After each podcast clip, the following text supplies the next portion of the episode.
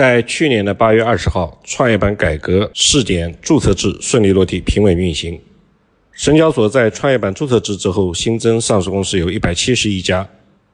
累计 IPO 融资达到一千三百多亿元。到今天为止，创业板上市公司的数量占到 A 股总数的百分之二十二点五五，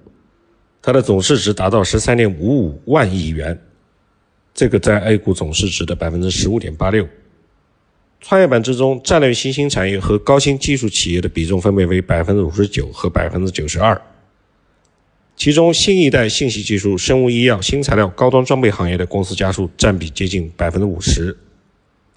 这让我想梳理一下，看看火爆的创业板都有哪些好的赛道，方便我们进行投资的选择。我们梳理了四个不错的赛道。首先，首当其冲的还是最近比较热门的新能源。最近锂的价格上行，工业级碳酸锂的主流成交价在八点九万元每吨附近，均价水平上涨至八点八万吨美元左右。电池级的碳酸锂主流成交价格集中在九到九点三万元每吨，均价水平呢也上涨到九点一五万元每吨。而在相同的口径之下，七月二十号国内的电池级碳酸锂市场的均价仅仅只有八点八五万元每吨。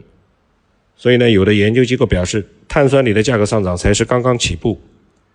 虽然新能源行业的门类众多，比如说太阳能、风能、水电，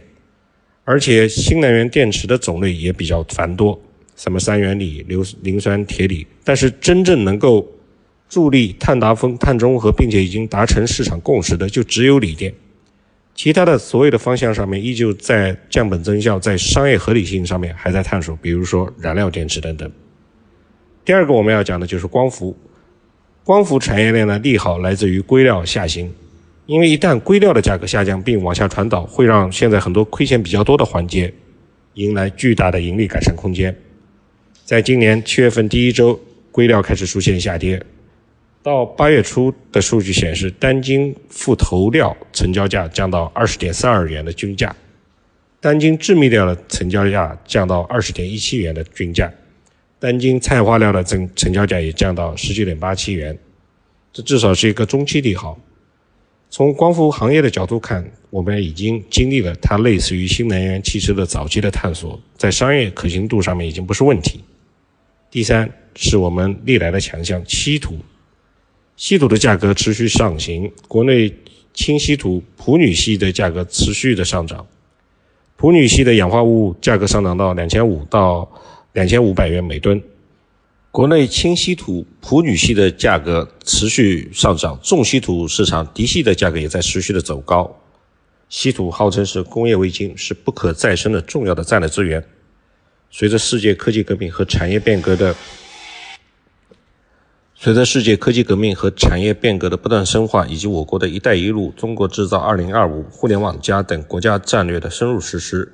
稀土呢将持续为新能源、新材料行业、高新技术产业发展注入新的动能。稀土在国民经济和社会发展中的应用价值将进一步提升，作用更加凸显。中国的稀土储量占到全球的百分之七十以上，但是实际的资源供应量已经超过了百分之九十，这历来是我们的强项，所以这个赛道毋庸置疑是一个好赛道。第四是氢能，这也是新能源赛道中间目前的人气并不怎么旺。